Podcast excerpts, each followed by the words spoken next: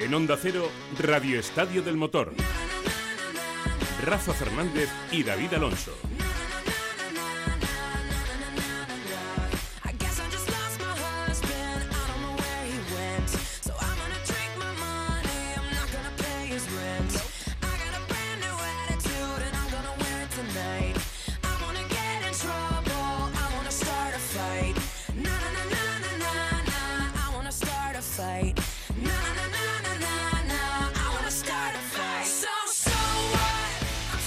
Hola, ¿qué tal? Muy buenas tardes a todos y aunque aquí no seamos muy de tópicos, felices fiestas.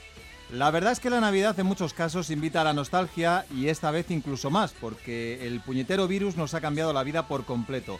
Otras veces por estas fechas, te acordarás, Rafa, venía Langa con su pandereta, venía Chechu con el matasuegra, Pipo López disfrazado de elfo, y hasta Paco Martín con las lucecitas para el árbol que tanto le gustan. Bueno, me acuerdo hace unos años incluso Pereiro y Jacobo cantando villancicos. Hombre, vamos, esto, pero bueno. Esto era una fiesta total. Eh, escucha, esto va a volver, o sea, no, lo dudes. Esperemos que sí, que sea pronto.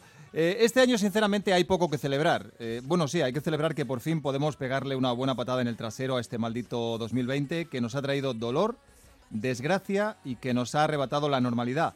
Esa que tampoco valoramos cuando la tenemos y que ahora tanto echamos de menos. Pero a pesar de la pesadilla que hemos y que estamos sufriendo, como dice Rafa, todo volverá a ser como antes en algún momento y en la confianza de que lo peor ha pasado, que ya hemos atravesado casi todo el desierto, esa es la ilusión a estas alturas de la película.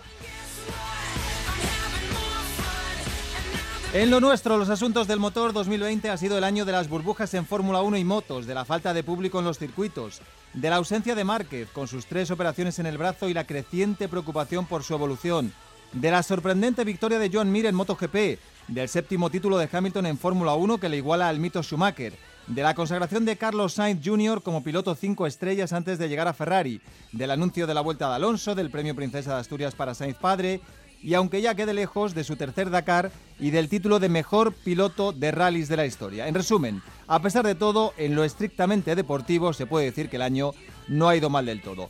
Eh, Rafa, vamos a tener que resumir en una hora, en poco menos de una hora, lo que ha dado de sí más de 350 días y con lo que hablamos aquí todos va a ser realmente difícil, pero bueno, me consuela pensar que peor lo van a tener los compañeros de informativos, porque este 2020 no ha dado ninguna tregua. Eh, se lo voy a preguntar a todos y empiezo por ti. Si tuvieras que elegir un momento, solo una foto de este año, de las muchas que ha habido en el mundo del motor, ¿cuál sería?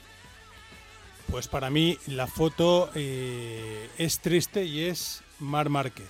Eh, el día que Márquez se cae y el día que, que, vemos que se, que se, tiene que ir y que no puede volver a competir durante todo el año. Para mí esa es la foto del año en el mundo, en el mundo del motor. Eh, es una foto triste, en un año triste y hay otras que son mucho más alegres, pero yo creo que esa es la foto. Sí, además por todas las consecuencias que trajo después. Eh, un año sin Márquez, la verdad es que ha marcado completamente el Mundial. Fíjate, yo me voy a quedar con otra foto, eh, es de Fórmula 1, pero yo creo que la imagen del año es eh, lo de Grosjean. Lo de Grosjean en Bahrein a mí me pareció realmente impactante y hacía muchísimo tiempo que no veíamos algo así. Realmente nosotros no lo hemos visto, y menos en directo, porque lo de Lauda ya nos queda muy lejos y verlo así, tan en vivo como lo vimos, fue sobrecogedor. En un concurso fotográfico ganas, ¿eh? porque esa imagen se va a quedar grabada. Bueno, ¿te parece que empecemos con las motos? Vamos a ello. Venga, pues vamos allá.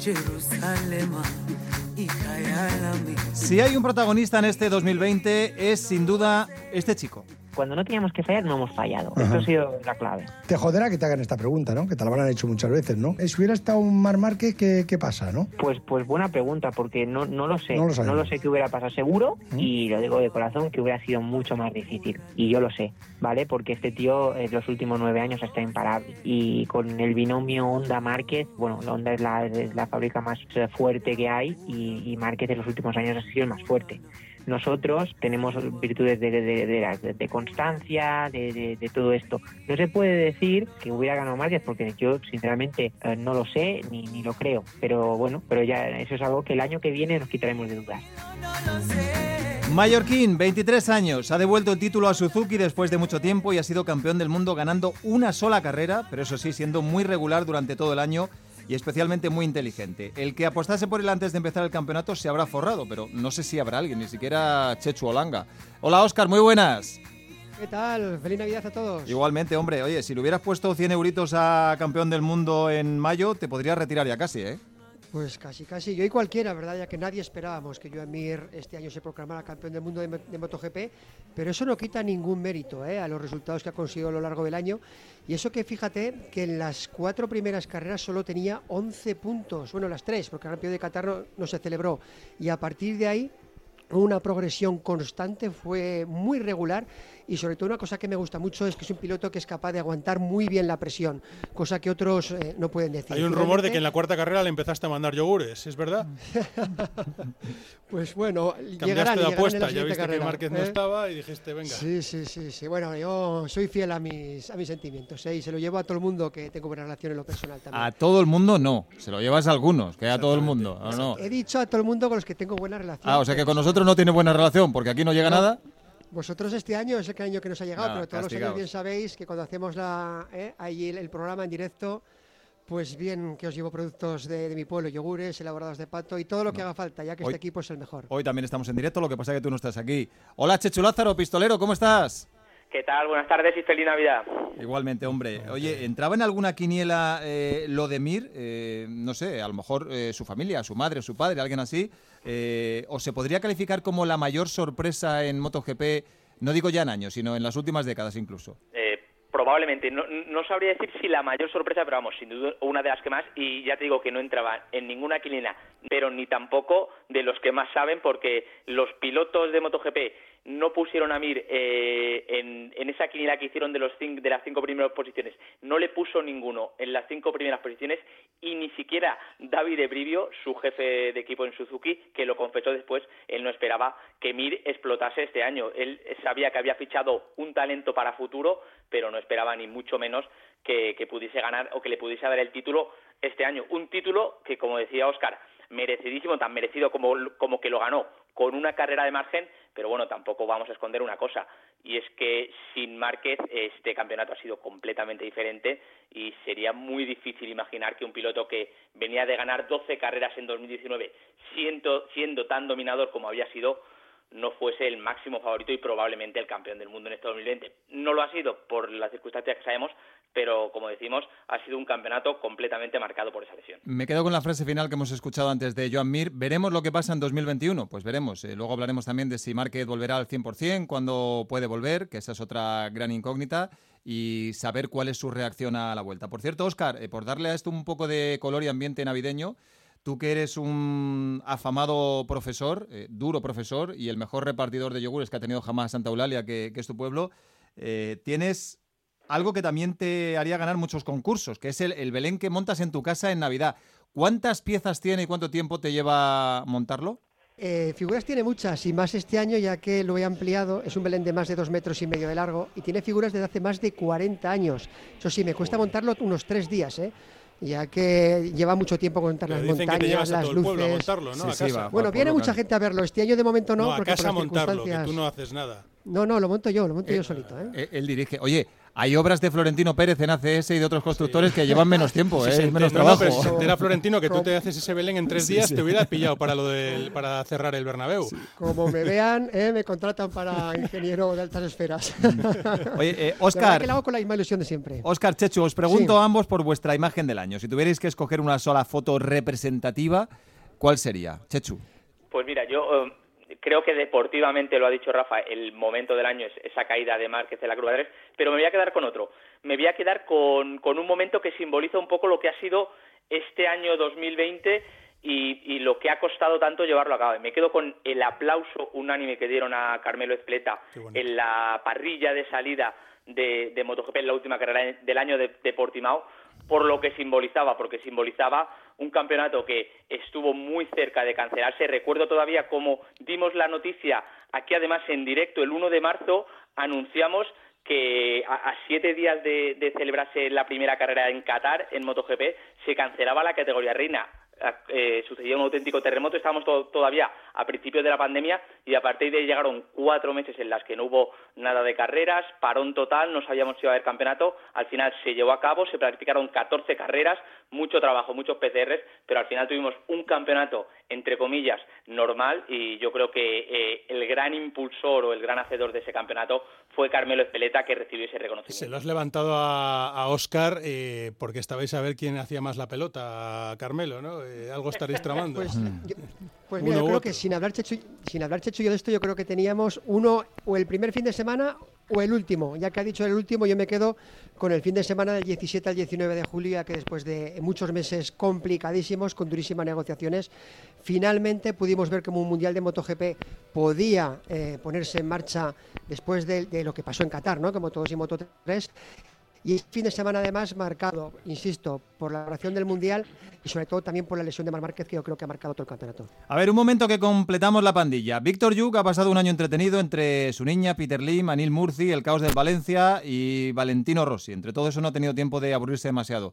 Decían las malas lenguas que hoy iba a ser baja, que, no iba a estar con nosotros porque no, no quería hablar de Valentino Rossi. Solamente quería hablar en el, del, año que viene. Pues nada, este pues ha cerrado bocas. Hola Víctor, muy buenas. ¿Qué tal? Y además me he venido a un chiringuito playero, escucharéis la música de fondo, ¿no? Estoy aquí eh, eh, guardando la distancia de seguridad con la gente, todos con nuestras mascarillas puestas, pero con la musiquita de fondo que tenemos aquí en el chill montado. Y no, no podía faltar a, esta, a esta cita, pese a que ha sido un año un año rarísimo, ¿eh? Yo cuando, cuando eh, hablábamos, como siempre, de hacer el programa de, resumen del año, yo pensaba, ¿y cómo resumimos este año? Porque yo creo que nadie puede resumir este año de una manera lógica, ¿no? O sea, ha sido el año más raro de, la historia en el, en el mundo de las motos, primero, por, evidentemente por lo obvio que es por la pandemia, pero luego por cómo se ha desarrollado el Mundial, ¿eh? Ha sido un Mundial tremendo. Decías, David eh, y, Rafa, hablabais de, si había apostado alguien por, por Rins a principio de temporada. yo creo que todos... eso, por, por Mir. Yo creo que todos hubiésemos puesto a cinco o seis nombres por delante, ¿no? O sea, a Dovicioso, a Viñales, al propio Rins a, Rins precisamente, a Cuartararo, incluso, voy a decir una cosa, si llega a ganar Valentino el Mundial, a lo mejor tampoco nos extraña, porque ha sido un Mundial raro, de, regularidad, y dices, vale, tiene experiencia, no sé qué, zorro viejo, pues tampoco te hubiera extrañado. Ahí ya, ya, nos la ha colado, Langa. Ha quedado decimoquinto. Sí, claro, es lo que iba a decir, que ha, quedado un poco lejos, un poquito lejos. Al palo, claro, está confinado con el COVID, se ha caído un par de veces luchando por, el podio. se, cayó tres veces seguidas, ¿no, eh, Víctor? Sí, sí, sí, Es que fíjate, es que este año, Víctor, tu admirado Rossi ha sido decimoquinto en la general, con un solo podio. Va a empezar el Mundial con 42 años y en el equipo satélite de Yamaha. Es verdad que esto tampoco parece relevante porque con esa moto Morbidelli ha sido subcampeón este año, pero eh, ¿tú sigues convencido de que Valentino acierta con su decisión de seguir?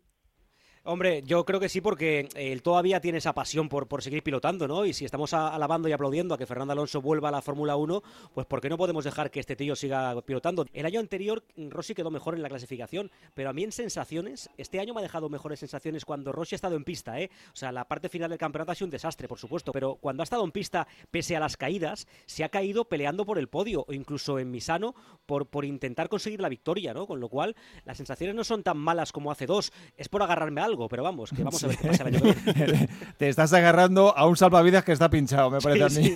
Es la tabla de Titanic con, la, con la chica está encima, ¿no?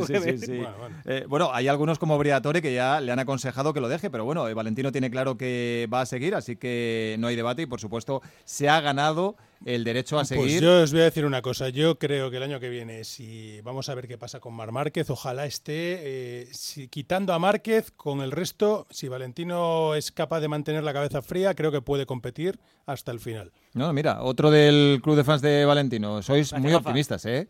No, hombre, yo creo que lo tiene fácil para mejorar este año. ¿eh? Yo creo que por delante del decimoquinto queda en la general. Va a ser el abuelo el décimo es imposible. Yo eso ya lo tengo hace tiempo mm. asumido, pero oye, pelear por algún podio, rajar alguna victoria, pues oye, con eso ya me, quedo conforme. Mm. Digo que va a ser el abuelo de MotoGP, aunque conviene tener un gran respeto por los veteranos. De hecho, nosotros tenemos aquí como ídolo al gran Paco Martín, que durante este año ha tenido que pasar por el taller a darse algunos retoques, pero después de esas reparaciones en el motor está para darle fuerte a la zambomba esta Navidad. Hola Paco, muy buenas. Hola, muy buena, compañeros, compañeros y feliz Navidad. Qué voz, qué energía. Oye, la, ITV la has pasado sin problemas, ¿no? Por lo que veo. la verdad que, oja, por Dios, por Dios, pero vamos, eh, la verdad es que... Paco, me han dicho que te comiste dos pavos en Nochebuena. Efectivamente, efectivamente. Bueno, se comió un pavo y una pava. Todos, todos. Y, eh, y, tengo que, darle gracias a Dios, pero la verdad es que la situación ha sido una recuperación total Y nada, fíjate, lo único que tengo que controlar ahora es, digamos, el peso que me estoy poniendo, vamos, estoy ya ganando kilos por día después de terminar las rehabilitaciones, etcétera. Y bueno, pero pero es un regalo de Dios. Los que, los que yo de luego es que ha sido muy duro porque han sido tres, tres meses pero tres meses que no se lo deseo a nadie, no se lo deseo a nadie. Pero bueno, ahora que estás a tope, que estás recuperado, que estás cuidando el peso, eh, en, un mano a mano Paco Martín, Valentino Rossi, mm, ¿le podrías ganar o no? Pues yo creo que le gano, ¿eh? Yo, creo que le gano al campeonísimo, yo creo que le gano. Lo que pasa que, hombre, no, le, no nunca le voy a ganar eh, en, darle al mango, como se dice, eh, digamos, de, de una manera de, café, pero de verdad que, que bueno, hay que reconocerlo. es un tío que a sus 40, 41 y, y va a seguir en el motociclismo activo. O sea, y es verdad, hombre, yo lo de que pueda seguir teniendo alguna opción de llegar a, un, a conseguir otro título más para, para retirarse, hombre, la verdad es que lo veo lo ve un poco un poco difícil, ¿no? pero yo, pero por otro lado hay que hay que vamos, hay que ponerle un, una estrella a este hombre porque sigue con él, sobre todo que sigue divirtiéndose y que, y que siga amando a, lo que es el deporte del motor y sobre todo la categoría MotoGP. O mm. sea, que, que, que, está claro. O sea, que, pero bueno, yo, el, hombre, yo lo va a seguir hasta que se canse, eso está claro. Eso está claro. No, y desde luego, repito, tiene todo el derecho a decidir sobre su futuro, lo que quiere hacer o no, por todo lo que ha conseguido. O sea, solo con sacar su palmarés, eh, él puede decir lo que quiere hacer. A ver, vuestra imagen icónica de este 2020, Víctor. Yo, el día que volvieron a rugir los, los motores en Jerez, hablando de motos, ¿eh? Yo para mí esa fue la imagen icónica porque no, no dábamos un duro al comienzo porque volviese a reanudarse el Mundial y al final se reanudó y esa imagen de ver otra vez a la parrilla entera de pilotos ahí bajo el sol de Jerez y, y con el semáforo en rojo, para mí fue la imagen de, de este año. ¿Y la tuya, Paco? La mía, la verdad, que, que fue de una manera un poco triste y tal, fue ¿Os acordáis de las imágenes que vimos en el, gran, el accidente que ha habido de moto? Bueno, en, en, ahí en Motorland, con la moto de, de Morbidelli, el accidente que pasó rozando las motos de, de Rossi y de, y de volando. Eh, fue un, fue una, una, un accidente, vamos, que, que, era, que fue muy duro. Fue muy duro porque se, esos dos de luego se salvaron, tanto Viñales como, como Rossi, porque pasó como un, como un misil eh, entre los dos. Y a mí esa, esas imágenes de ese accidente, a lo largo del año, por supuesto, la que más eh, me, ha, de modo agradable es ver a, Joan Mir ganar el título del mundo de MotoGP con la Suzuki, que por un lado fue esa, esa imagen de esa victoria y por otro lado una imagen también desastrosa de, lo que fue el desastre de, Yamaha y de Ducati con sus, pilotos porque es que vamos, lo han puesto en bandeja, eso, eso está claro. Que nos manda un mensaje Víctor Yuk que tiene prisa, que se tiene que ir, ha sido como el caviar, ¿eh? poquito pero de calidad. ¿Qué, tienes, visita a casa de la sogra, Víctor, o qué? No, que estoy aquí en el chiringuito, me, miran mal, mira, voy a ver si les convenzo para que pongan por la megafonía, por los altavoces, el programa. vale, vale, vale, sí. mira, a ver. Porque, para, la musiquita que están poniendo, pues también eh, es mejor el, programa. También se puede bailar con el programa, también. Por eso. Se, pueden hacer muchas cosas. bueno, venga. Disfruta de vera. Un abrazo, Víctor. Chao, chao, chao. Hasta luego. Eh, vamos a ir analizando pilotos y os pido comentarios breves para que nos dé tiempo a todo. En el bloque de triunfadores del año habría que colocar, obviamente, a los dos de Suzuki, a Miria Rins, a Morbidelli y a quién más, Chechu. Pues mira, yo me quedo con Paul Espargaro por ejemplo, eh, ha, sido, ha hecho un temporadón. Le ha faltado, es verdad, eh, poner esa guinda que hubiese sido la victoria, que sí que han conseguido otros dos pilotos de KTM eh, casualmente, pero, pero yo creo que un quinto puesto en KTM nadie lo podía esperar a final de año y ha conseguido cinco podios y dos poles. Yo creo que la manera en la que va a pasar al mejor equipo del mundo al Repsol Honda es con un caché increíble. Mm. Langa, eh, aparte de Rins, Simir y, Morbidelli, mm, ¿a quién pondrías tú entre los triunfadores del año? Pues yo creo, aunque sea otra categoría, Albert Arenas, que ha sido el otro campeón del mundo. Pero de MotoGP es que yo creo que salvan muy pocos este año, David. Muy poquitos. Yo admiro y muy pocos más, porque yo esperaba bastante más de, casi todos. Mm. ¿Rafa? Pues eh, yo te diría que iba a decirte Albert Arenas, pero porque al final nos vamos a, por los jóvenes. Eh, Quizás tiene que ser español o qué? No, no, puede ser donde tú quieras. Pues mira, yo, un piloto que creo que ha crecido muchísimo este año y que el año que viene eh, va a ser candidato al título, va a ser Franco Morbidelli. Eh, creo que este año eh, ha hecho un temporadón, y le ha faltado un pelín de regularidad, pero fíjate que ha sido uno de los pilotos que ha aguantado hasta el final.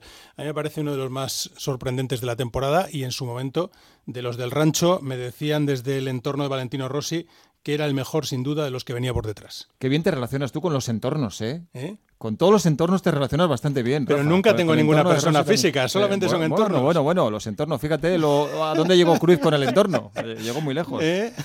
estos son los triunfadores. Y en cuanto a las decepciones, Paco, ¿quién ha sido para ti la decepción del año? En MotoGP sobre todo. Pues hombre, sobre todo en MotoGP, yo diría Viñales. Viñales porque era desde a principio de temporada como empezó el mundial y sobre todo el más más el más fue Cuartararo porque empezó ganando las dos primeras carreras y creíamos que vamos que eso iba a ser a ser la leche pero no, nos pises todos eh que si no luego no nos queda ninguno. No claro que, los, dos los dos se hundieron en la miseria y por supuesto nada nada. En, en Moto 3 por supuesto aunque nos ha hecho sufrir muchísimo al ver Arenas campeón del mundo pero Jorín, ¿qué, qué carrera nos ha brindado al final, a final de temporada eh, con las posiciones y demás y contando ahí los puntos y los números, echando números porque porque veíamos que, que al final lo perdía. Y desde luego en Moto 2, en Moto 2 está claro, aparte de la pérdida de Luca, de Luca Marini, que lo tenía al principio bien, eh, tenemos un campeón del mundo que por un problema del, de la pandemia, eh, Jorge, Jorge Martín si no hubiera sido, tenía opciones máximas de haber sido campeón del mundo de Moto 2. Pues mira, yo creo que con, lo que has dicho al principio de Maverick Viñales coincidimos todos, incluso él mismo. Eh, Maverick dijo antes de empezar que su objetivo era ganar el título. Eh, ha acabado sexto en la general con solo tres podios, dos de ellos conseguidos además en las dos primeras carreras, las dos que ganó Cuartararo en Jerez, y él mismo reconoce su mal año. Eh, tenía muchas ganas ya de acabar este año. Al final una victoria no es suficiente para nosotros. Em, no lo creo que sea diferente. Así que nada, intentar hacer un buen trabajo mental, saber qué es lo que sucede, estar tranquilo, mejorar mi pilotaje e intentar ser mejor yo mismo. Llevo muchos años pidiendo la moto de 2016, muchísimo. Desde que entré en Yamaha les dije 2016, 2016, pero bueno, hemos cogido otro camino y no se le puede recriminar nada. Eh, al final soy yo que sigo firmando por Yamaha porque me convencen ¿no? del, proyecto y de, y de la ambición que les veo ¿no? en ese momento. Así que nada, ver las otras marcas que han dado un salto bestial y nosotros estamos yendo hacia atrás, ¿no? como puedes ver al final. Yo ya lo intento todo, intento sentarme, estar tranquilo, hablar, poner una dirección encima de la mesa, pero luego, oye, cada uno, no sé, es complicado, es muy difícil. Es una situación complicada para ellos y para nosotros, porque creo que no es el lugar donde debemos estar, ni yo, ni Fabio, ni Valentino.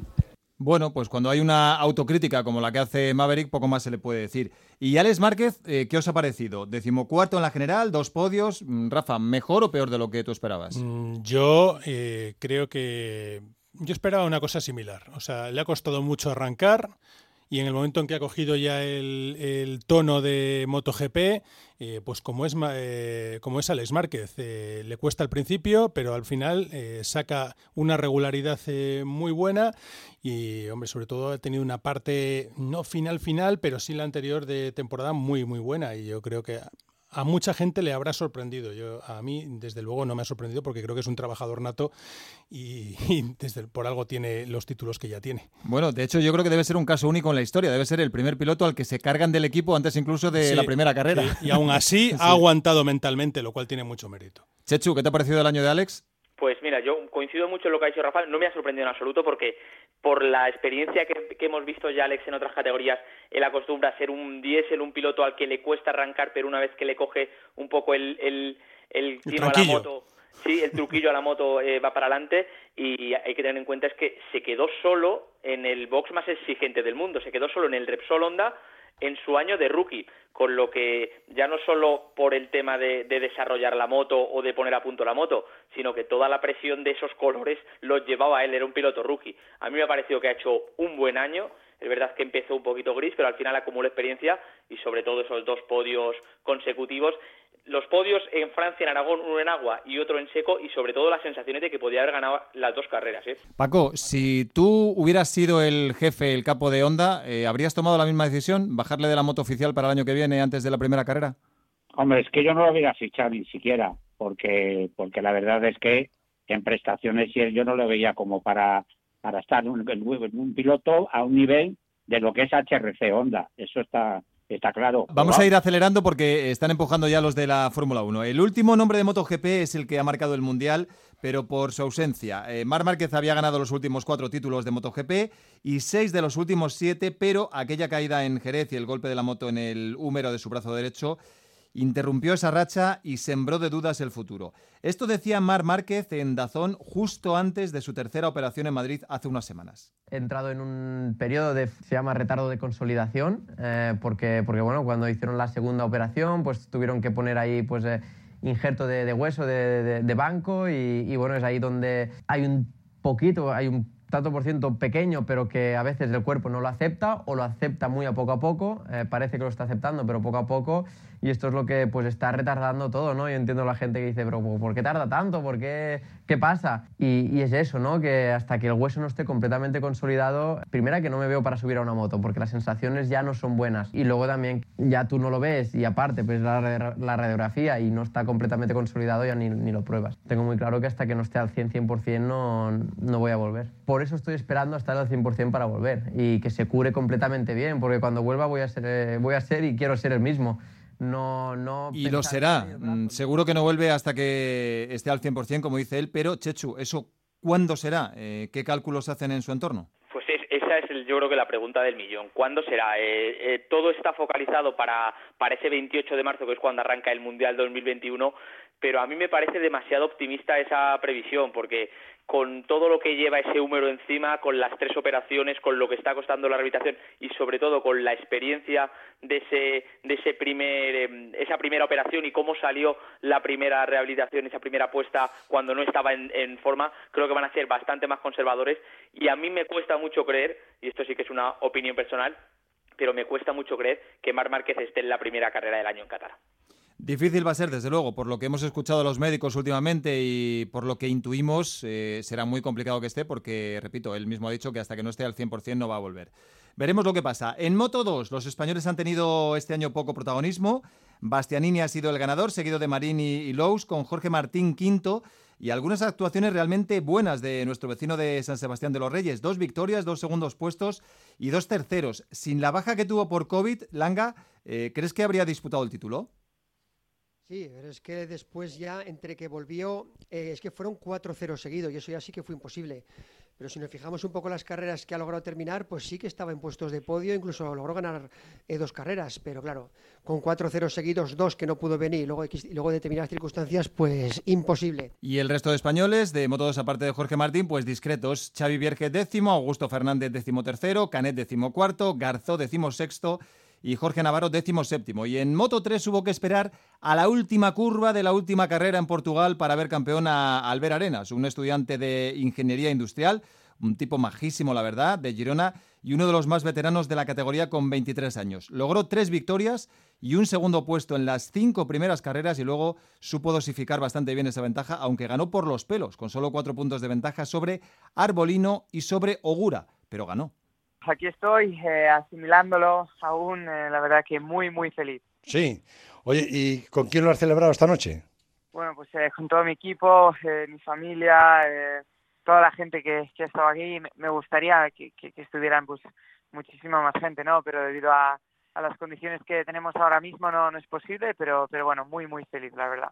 Decidí apostarlo todo a las motos y bueno, eh, aquí estoy, eh, la verdad que ahora mismo estoy haciendo lo que más me gusta en el mundo, que es pilotar y, estoy disfrutando como nunca y, la verdad que, va para, para mucho, espero.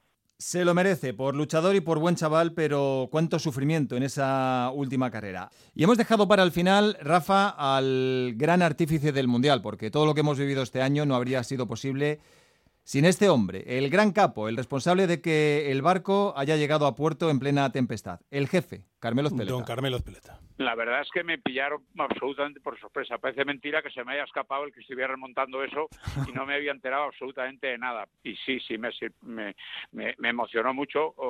ya, ya soy mayor como para para que se me note, pero sí me emocionó mucho. Lo, lo, agradecí mucho porque además ha sido un trabajo que hemos hecho todos conjuntamente y, y no hubiera salido si no hubiera sido ello, pero que lo que decidieran pues que querían eh, manifestar eso de cara a mí me, me hizo mucha ilusión y se lo agradezco mucho. Bueno, ya lo ha dicho más de una vez Aspar, entre otros, pero si no es el mejor dirigente deportivo del mundo, seguro que está entre ellos. Impresionante y merecida la ovación de pilotos, de mecánicos, de jefes de equipo y demás gente del paddock en Portugal. Eh, estamos ante un auténtico fenómeno, Rafa. Este no va sobre dos ruedas, pero es el que hace posible todo esto. Mm, bueno, y además eh, sin crispación, llevándolo todo al equilibrio.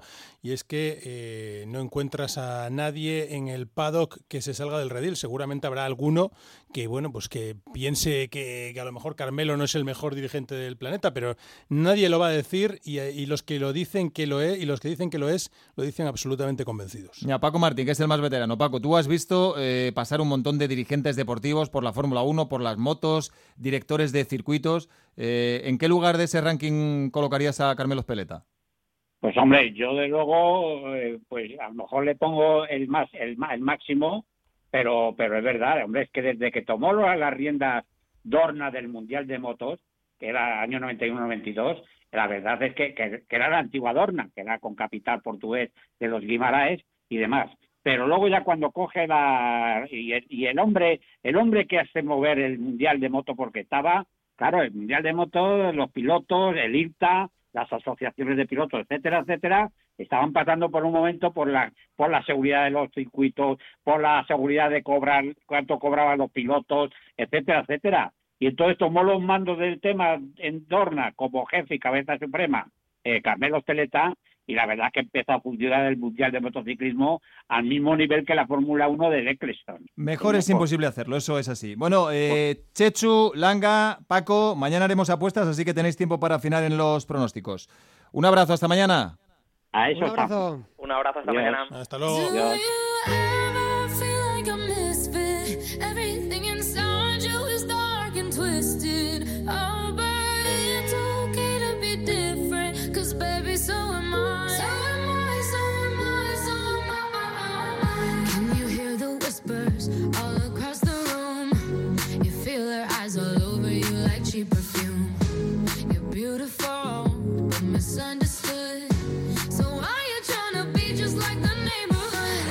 En Fórmula 1 el Mundial ha estado marcado una vez más por el huracán Hamilton, el inglés que va a cumplir 36 años dentro de poquito, el 7 de enero, ha vuelto a arrasar otra vez.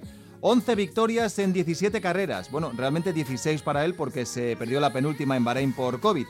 Y no es que gane, es que su dominio es abusivo. 124 puntos de ventaja a su compañero Bottas, es decir, casi 5 grandes premios, y 133 a Verstappen. Es sin duda el rey de la Fórmula 1 actual.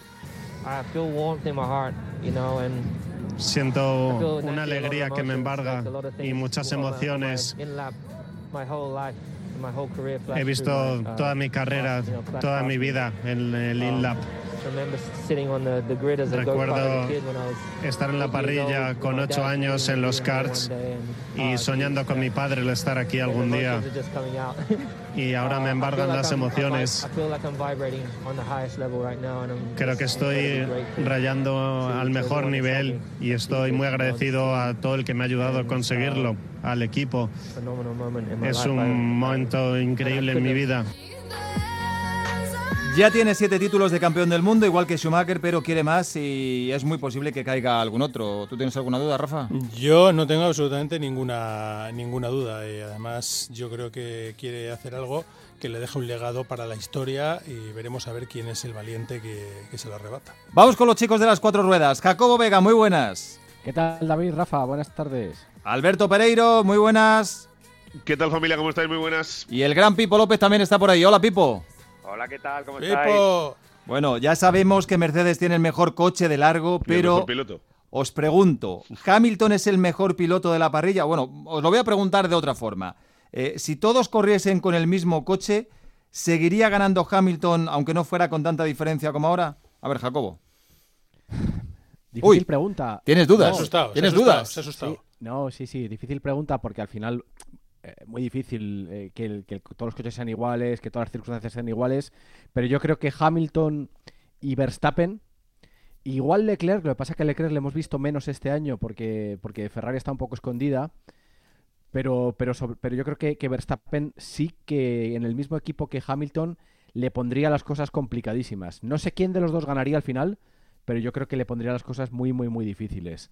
Mm. Ahora mismo, claro, decir que Hamilton no es el mejor piloto de la parrilla cuando lleva eh, siete mundiales, cuando el año que viene lo más seguro es que consiga el octavo, cuando ha tenido lo que dices tú, ¿no? 11 de 16 carreras ganadas este año o de 17, pero bueno, de 16 que ha corrido él, es difícil no decir que es el mejor del mundo, pero yo creo que, ha tenido las cosas muy fáciles también, eh, y entiéndaseme eh, el muy fáciles eh, a partir de que Nico Rosberg se va del, equipo, ¿no? Valtteri Bottas jamás ha estado a un nivel como para inquietar a Luis Hamilton. No ofendas a Rafa, que estamos en tiempo de Navidad.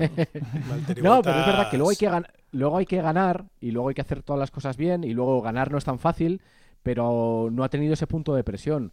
Te voy a decir una cosa, eh, Jacobo. Eh, si Nico, a ver, algún piloto le podía ganar con el mismo coche a Hamilton, pero es verdad que Nico Rosberg le ganó eh, y yo creo que a lo mejor no le habría ganado si Hamilton hubiera perdido antes un mundial con otro piloto. O sea, digamos que, que fue como, como el, que, el que se permitió.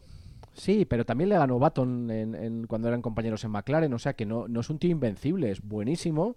Pero yo creo que con un depredador a su lado como Max Verstappen, pues Sufriría, yo no, evidentemente. desde luego yo, yo, sí, yo, yo, no apostaría todo mi dinero a que ganase Hamilton. Yo, sinceramente, a día de hoy, yo no coloco todavía a Verstappen eh, a nivel de pilotaje a la misma altura que, que Luis Hamilton. Se lo va a tener que ganar. Eh, Pereiro, tú... Fíjate, David, tiene. bueno, perdona, perdona un segundo, Pereiro. Eh, tiene esas desconexiones que a lo mejor tenía hace un par de años Hamilton, ¿no?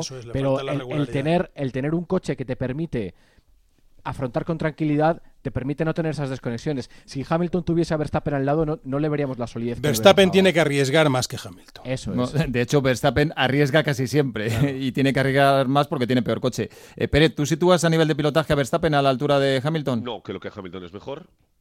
Eh, creo que, ah, por responder a la pregunta de lo de los coches, los mismos coches para todos los pilotos, eh, creo que a nivel, a nivel de Hamilton no hay ninguno. Un medio escalón por debajo puede estar Max. Eh, otro medio escalón por debajo. Creo que están Leclerc, Checo y Carlos, que es y Russell, si acaso, en esa, en esa película. Y luego, si corrieran los dos en el mismo equipo, Hamilton y, Verstappen, tengo la sensación de que 17 carreras, eh, Hamilton ganaba 10 y Max ganaba 7. Y de 10 mundiales, pues Hamilton se llevaba 7 y Verstappen 3. Pero no, no creo que sea mejor que, eh, que, Luis y creo que no es igual que Luis, creo que es un poco peor. Se ha demostrado en algunas carreras muy concretas en los últimos años, en la última sin ir más lejos, el aguacero de esta, de esta temporada, cuando Max tenía la opción de, prácticamente las mismas prestaciones llevarse una carrera, cometió 25 errores y le hemos visto cometer errores casi cada dos carreras en, en, sus años en el Mundial. Pipo, tú que eres un maestro del volante, tienes arte, eh, ¿crees que es tan buen piloto Verstappen como Hamilton o todavía no? A ver, eh, esas teorías y esas confabulaciones son muy divertidas, pero la verdad es que a mí no me gusta jugar a estos juegos. Pero sí que estoy con Jacobo un poco en que, en que Hamilton invencible no es. Y el ejemplo más cercano fue el año que le, que ganó Nico Rosberg el título. Entonces, eh, eso, eso ya nos deja un precedente que, que, nos puede dar un poco pistas de, lo que ocurriría en el y, y, y si fuera así.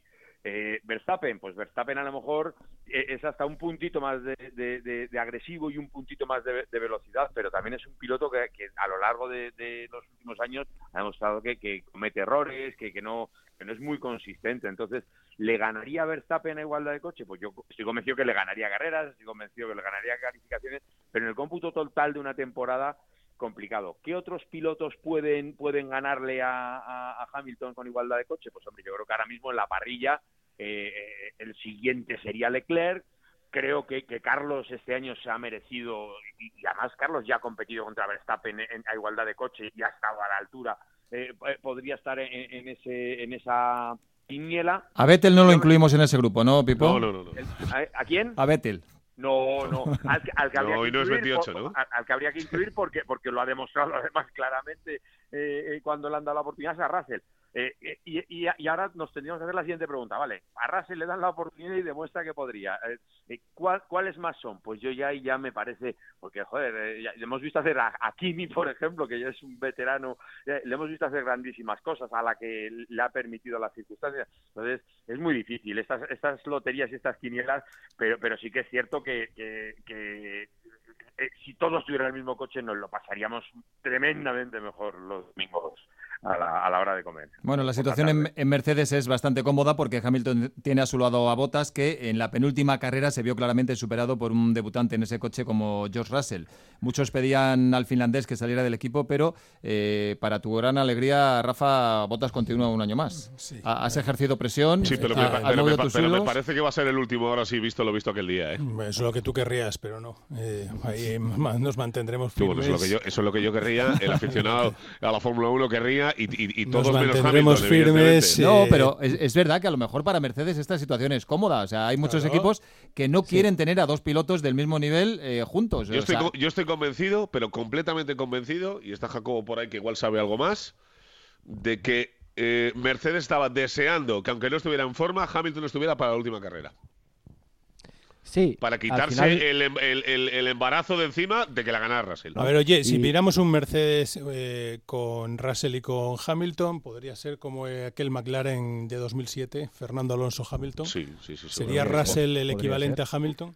Rafa tú, Rafa, ¿tú sabes que Russell corrió eh, en, en un cockpit en el que no cabía y con unas zapatillas dos tallas más pequeñas porque la altura de los pedales eh, y el cockpit de, de Bottas y de Hamilton, que son prácticamente iguales, eh, físicamente, tanto en altura como en, Bueno, en longitud el- de piernas. O sea, corrió con zapatillas estamos- dos tallas más pequeñas ese- en la el carrera y mira lo que hizo. Es el piloto mejor de la historia. eh, No, yo te digo la realidad, que es esa. Fíjate, cuando, cuando le No preguntaron es el mismo a- que jugó en Estudiantes, Cuando ¿no? le preguntaron a Fernando Alonso qué piloto de los jóvenes le impresionaba más y él dijo que con diferencia George Russell. ¿A ti no te parece, Rafa, un dato a tener en cuenta? Que un, ¿Eh? tío, co- que un tío con dos tallas menos de zapatilla te hagas a- en un cockpit en el que prácticamente no, No, no, cabe. y, y- y mucho más incorporado de lo normal. Iba, tenía que, en teoría tenía, que- tenía que estar mucho más tumbado, como dices tú, Pereiro, porque el cockpit tenía que ser un poquitín más. O sea, no estaba cómodo en el coche, obviamente. Escucha, pero vamos a ver, en Mercedes está. En No, lo, Mercedes. lo que vimos es la gran No, pero que no te lo diferencia. tomes a coña, que es, No, que, no, no, que- que es un dato en que lo que condiciones. vimos es la enorme diferencia que hay entre los coches. Es decir, George Russell, que ya demostró que es un pilotazo en cuanto le dieron la oportunidad en Mercedes, un coche que nunca había pilotado,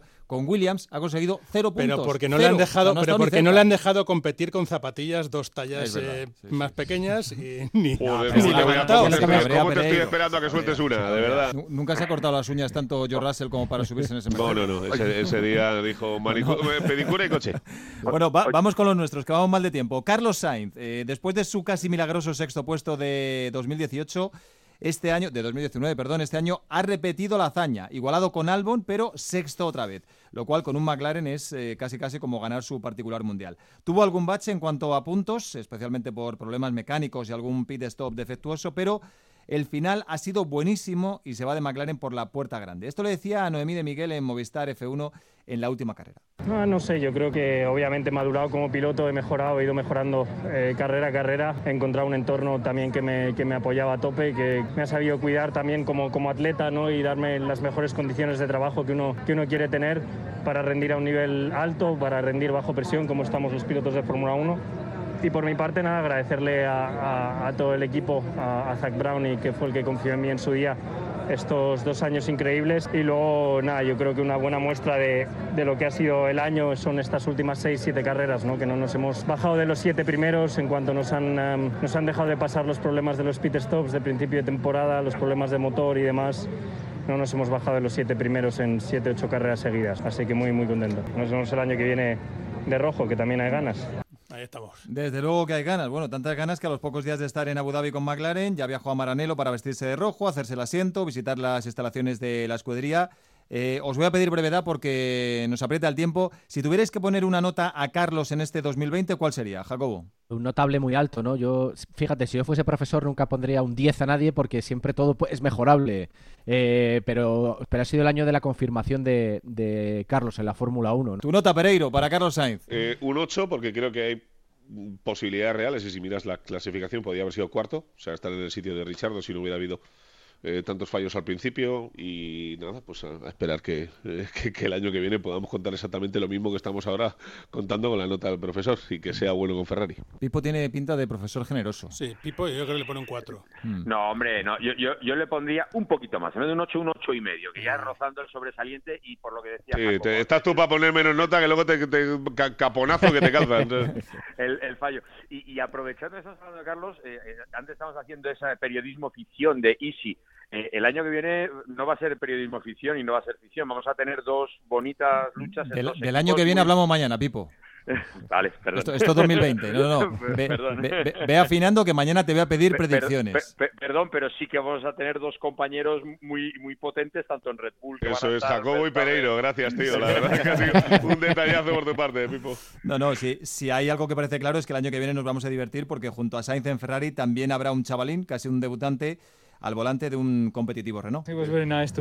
Ha sido muy bonito estar en el coche. He estado probando con el de 2018 para preparar este, pero esto es solo un paso más. Sobre todo por estar con el equipo y con mis ingenieros para las carreras del año que viene. Ha sido fantástica esta primera toma de contacto.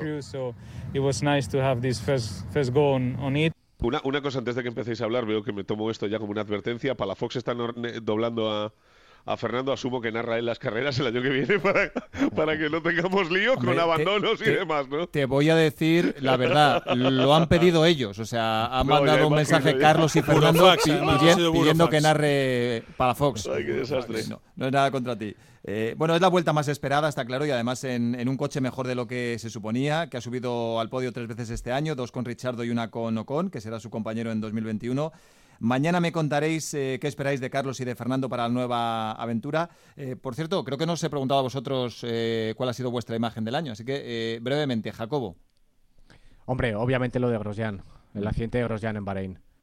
¿Pereiro? Bueno, yo lo de Grosjean porque tengo la suerte, uno, de, que, que, no pasara nada aquel día y de tener en casa, gracias a un grandísimo amigo, dos trocitos del coche. Es verdad, es verdad. Una fotografía que lo voy a guardar con un cariño tremendo toda mi vida. Tenías un colega en el circuito de Sakir que te ha traído. Eh, Tenía un, amigo, un, amigo mío, eh, Fernando, que es cámara de Movistar, Fórmula 1.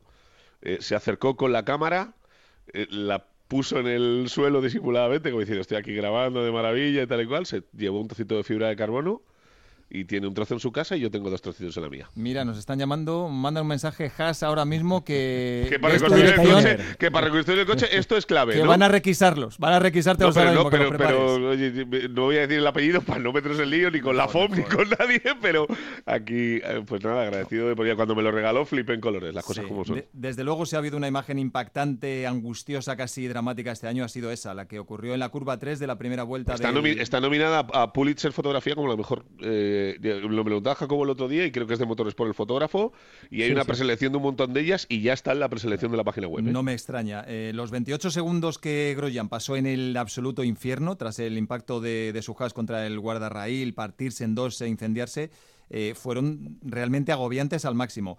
Por suerte, y gracias al halo, al habitáculo, al mono ignífugo y a las demás medidas de seguridad, todo acabó bien para él.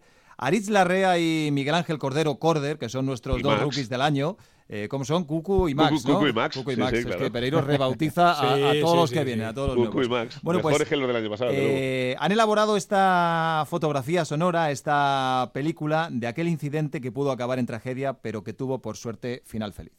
Domingo, 29 de noviembre, 3 y 10 de la tarde. Ahí está, 3, 2, 1. Arranca el Gran Premio de Bahrein. Primera posición, sale bien para Luis Hamilton. Segundo, Valtteri Bottas. Intenta Valtteri Bottas ponerse a la altura de Hamilton. No, no, se queda Bottas, se queda Bottas. Le pasa a Verstappen, le pasa a que también. Se han ido. Uy, uy, uy, uy, uy, uy, Ojo, Incendiado, ¿eh? ¿eh? Cuidado, ¿eh? Se ha ido al muro y directamente se ha incendiado el coche, ¿eh? Pilotos, mecánicos, ingenieros, jefes de equipo, todos con los pelos de punta. Fijaos que el coche se parte por la mitad de dos. donde va anclado el motor, ¿no? Y donde va el depósito de la gasolina. Bueno, está todo lleno, lleno de combustible. Lo que no había visto nunca es que el chasis atravesara el guardarrail. Esto es increíble. Pero es una imagen de otro tiempo, ¿eh?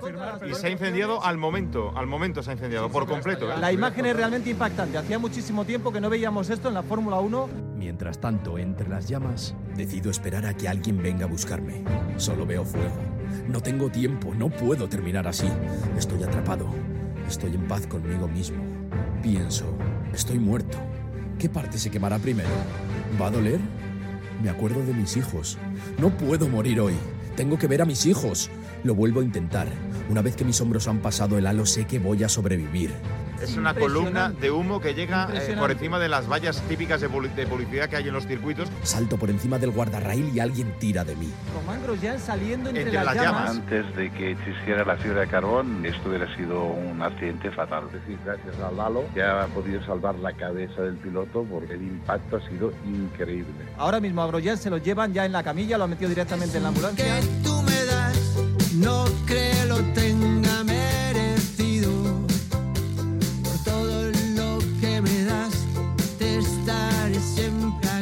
Dicen que fue un milagro y tal vez en parte sí, pero sobre todo es resultado de un gran trabajo en reforzar las medidas de seguridad de los pilotos. Si todavía quedaban enemigos del halo, supongo que ya no habrá ninguno.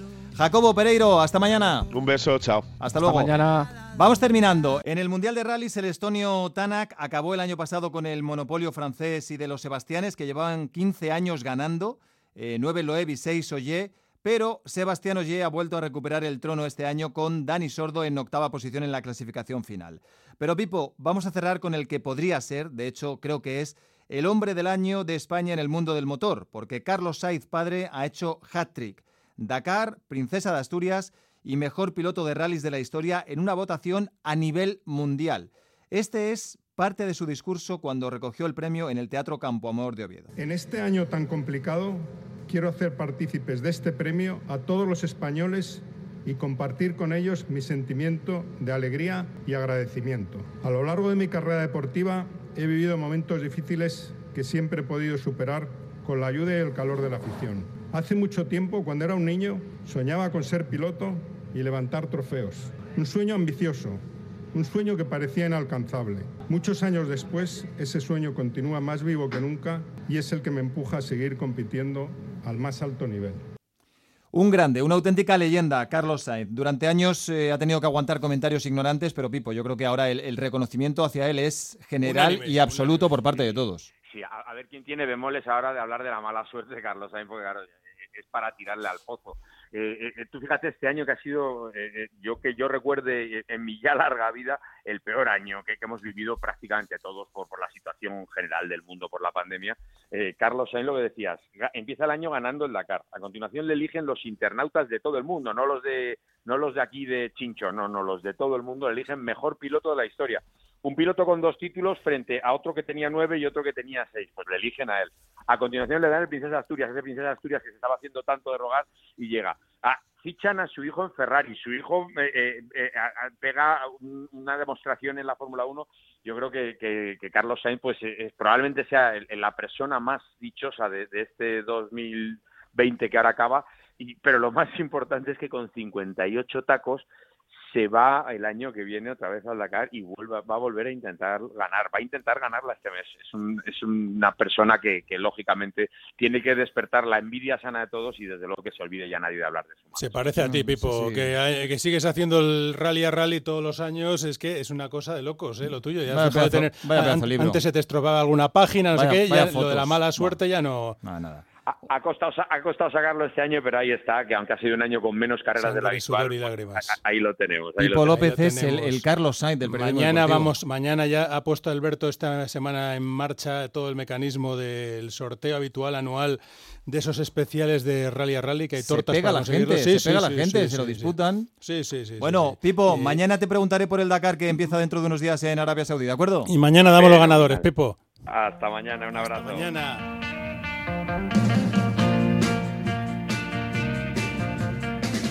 Every time we meet, everything is sweet. Rafa, hemos hablado de Fórmula 1, del Mundial de Motos, un poquito de rallies, pero en el mundo del motor hay muchísimos nombres y nos hemos dejado alguno de ellos en el camino. Sí, señor. Rápido, pero con todo el cariño del mundo. Tony Bow, otro doblete, 14 títulos indoor y 14 outdoor, 28 para llegar a 30 este año 2021. Jorge Prado ha debutado en, la máxima categoría MX de motocross. Eh, Izan Guevara ha ganado el CEP después de que el año anterior había ganado la Talent Cup y el año que viene va a estar con Aspar en Moto 3. Pedro Acosta, otro que va a subir a Moto 3, otro de los jóvenes perlas que tenemos en el motociclismo después de haber sido campeón de la Rookies Cup. El año que viene será el sustituto de Raúl Fernández. Jordi Torres ha ganado en Moto E, el Mundial de Moto E. Eh, en Superbikes, el amigo de Oscar Langa, Jonathan Rea, eh, ha vuelto a ganar. Eh, lo ha hecho Locatelli en Super Sport. En el Dakar, ya lo hemos dicho, Carlos Sainz y en motos ha ganado Ricky Brabeck, el americano, y un nombre que va a estar el año que viene en moto en Fórmula 1 y que mañana hablaremos de él, Mick Schumacher, que ha ganado la F2 y que el año que viene estará en en Fórmula 1 intentando hacer honor al apellido Schumacher. En Fórmula E ha ganado Da Costa y en la Fórmula Renault otro de los jóvenes eh, españoles con mucho talento, David Vidales, que ha debutado con dos victorias este año en las categorías de Fórmula y eso le augura un gran futuro. Vamos a ver si es verdad. Pues lo dicho, hasta aquí lo que ha ocurrido en este lamentable e inolvidable 2020 y mañana nos atreveremos a meter la pata con predicciones para lo que vendrá en unos meses. Hasta entonces, muchas gracias. Hasta mañana, Rafa. Felices fiestas. Every time we meet, everything is sweet. Oh, you're so tender, I must surrender.